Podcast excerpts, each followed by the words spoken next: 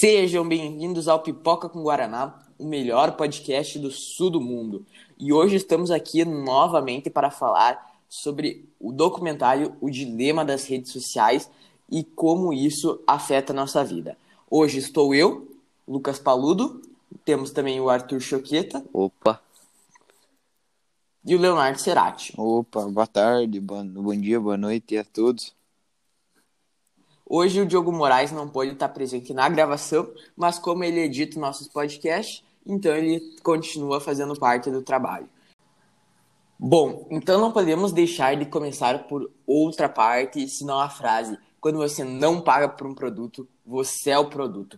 Acredito que foi a frase mais marcante do, do documentário, pelo menos para nós três, e acredito para grande parte das pessoas que viram esse documentário também foi. Uh, e assim nos questionamos com nós mesmos. O que, que isso pode significar? Uh, então, por exemplo, falando na questão Google. Uh, quando você pesquisa, por exemplo, um casaco, o Google, o que, que vai fazer? Ele vai começar a vender propagandas, direcionar propagandas diretamente a casacos por exemplo, da Nike.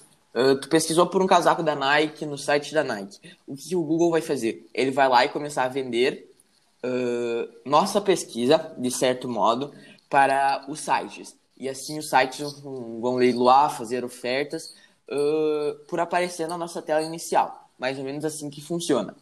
Uh, e nisso, por exemplo, vai começar a aparecer sites da Centauro, Netshoes e todos os outros sites que possam vender esse casaco da Nike uh, gerando assim um grande mercado comercial conforme nossa pesquisa, conforme o nosso interesse, certo? Uh, o Leonardo também tem algo a falar sobre isso. Uh, outra coisa que hoje em dia muito acontece é, vamos supor, tu está precisando comprar que seja um moletom. Tu vai, vamos dizer, no site da Nike, no site da Adidas, no Netshoes e na Centauro procurar, procurar moletons. E cada vez mais que tu vai atrás desses moletons, mais vai ir aparecendo no teu Instagram, uh, no teu Facebook, no teu Twitter como publicações pagas para te incentivar a comprar logo esse moletom ou até comprar mais de um moletom. Então, como falou, uh, quero dizer aqui que eles veem incerteza e também para ter sucesso nesse negócio você tem que ter grandes previsões e grandes previsões começam com uma necessidade. Isso. Isso também foi uma frase bem marcante uh, no filme, que pode resumir muito bem como o Arthur falou do, do que o Leonardo disse, certo? Então, outro tópico bem interessante que a gente também gostaria de trazer aqui é sobre como o celular e as mídias sociais influenciam no que a gente sente todo dia, toda hora, todo minuto, nossos sentimentos e emoções. Por exemplo, como no próprio documentário deu, imagine que são vários carinhas, vários trabalhadores aí dentro do nosso celular que ficam vendendo anúncios e escolhendo que cada coisa que vai aparecer para nós ver. Por exemplo, se eles, eles têm totalmente o poder de decidir se a gente quer ficar triste, por exemplo, mandando na nossa, no nosso feed, seja do Instagram, Twitter, Facebook, um vídeo de um, de um cachorrinho sendo maltratado, ou se quer deixar a gente feliz, postando um vídeo do nosso time sendo campeão, uh, e tentando nos lembrar e buscar uh, nos afetar de tal maneira que a gente fique sentindo isso e assim vendendo tal anúncio uh, no qual nós estamos vulneráveis, seja para comprar, seja para clicar, porque hoje com um simples clique tu já está dinheiro, já tá gerando dinheiro para tal empresa, tal página. Uh, não sei se o Leonardo ou o Arthur querem complementar alguma coisa com isso. Uh, então, como o Paludo falou agora há pouco, o nosso celular ele pode interferir muito nas nossas emoções.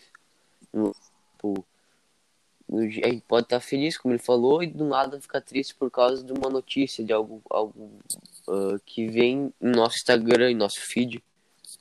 E é isso que eu tenho falar. Uh, continuando, então, uh, como isso afeta a nossa vida no cotidiano? Seja, por exemplo, o Arthur está interessado numa, numa garota, e daí simplesmente aparece uma publicação de que ela está namorando como que o Arthur vai se sentir com isso? Ele vai se sentir vulnerável, vai se sentir triste. Então, nossos celulares e as mídias já estão predestinadas para mexerem e nos manipularem para sentir de tal modo. Seja, como eu disse já, uh, para comprar produtos, para gerar cliques, ou até mesmo para simplesmente buscar novas opções.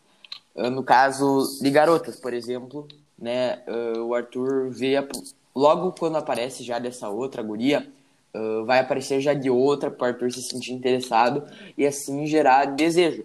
Gerar desejo nos deixa vulnerável, no caso, ou seja, isso vai gerar muita coisa, seja clique com impulso de anúncio, qualquer coisa do gênero certo? Então, como eu venho falando, eles já estão predestinados para nos manipularem e mexerem com nós. Bom, então continuando aqui, uh, a gente também trouxe outro tópico também que foi requisitado, que é sobre como as redes sociais e a mídia podem um direcionamento, podem nos influenciar a um direcionamento, seja político, religioso, uh, e assim não só uh, de nós mesmos, como de massa. É só a gente ver, por exemplo, uh, nas últimas eleições, seja aqui no Brasil ou a que está ocorrendo agora lá nos Estados Unidos. Isso também é um tópico sobre a guerra híbrida, que a gente já falou, né? E, por exemplo, lá nos Estados Unidos, o, que o voto não é obrigatório, o quanto as redes sociais, com várias pessoas fazendo campanha uh, para vão votar, nem que seja por correio. Então, houve uma certa campanha para votarem. E assim, continuando sobre os candidatos sobre como as mídias estão predestinadas, seja sendo pagas uh, pelos próprios candidatos e seus gabinetes ou não, né, a trazer informações que nos interessem com base no que a gente já pesquisou e com base no, no nosso próprio interesse. Por exemplo, a gente tem interesse no capitalismo.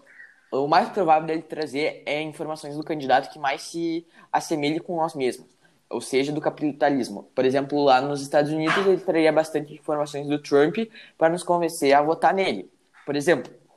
E assim a mesma coisa em relação ao Biden, ou aqui no Brasil, Bolsonaro, ou Haddad, ou Ciro Gomes. E assim eles vão sempre buscando informações uh, de nosso próprio interesse para nos manipular e direcionar ao certo candidato uh, já predestinado.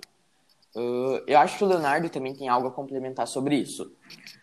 Uh, um exemplo foi nas eleições do uh, últimas eleições do Brasil para presidente, que em várias pesquisas, uh, tipo, a maioria das pesquisas estava falando que o nosso presidente hoje, o Jair Bolsonaro, ele ia perder, mas ele ganhou muita força nas mídias sociais e foi dali que ele tirou força para se para se eleger, porque jornais e todo esse meio tava falando que outro candidato ia ganhar. Mas nas mídias sociais, uh, tu consegue filtrar mais a verdade, mesmo tendo várias fake news. Ou seja, como a gente mesmo viu, o Bolsonaro teve muito pouco de tempo de campanha na televisão aberta, porque ele não gastou nisso, ele não investiu na televisão. Uh, o que, que ele fez? Ele pode ter tido uma sacada muito inteligente de aproveitar das meias sociais das mídias sociais que filtraram a informação e direcionaram tais pessoas a ele, a votar nele com as informações dele, como o Leonardo bem disse. Bom, então encerrando hoje nosso podcast, o Arthur tem um comentário final para deixar aí para nós e depois a gente se despede. Vai lá, Arthur. Então, como a gente pode ver, a internet ela pode nos influenciar de uma boa maneira, mas também uma, uma forma ruim também. Porque ela pode nos atingir nosso emocional com forma boa como forma ruim, como eu disse agora há pouco. E é isso aí que eu tinha a falar. Ou seja, como ele bem disse, uh, tem coisa boa, mas também tem muita coisa ruim. Isso pode aí. trazer muitos benefícios, mas também pode trazer muitos malefícios para nós. Exatamente. Bom, então hoje a gente vai se despedindo. Obrigado a todos os ouvintes, professores, e por todo mundo aí que ouviu. Abraço.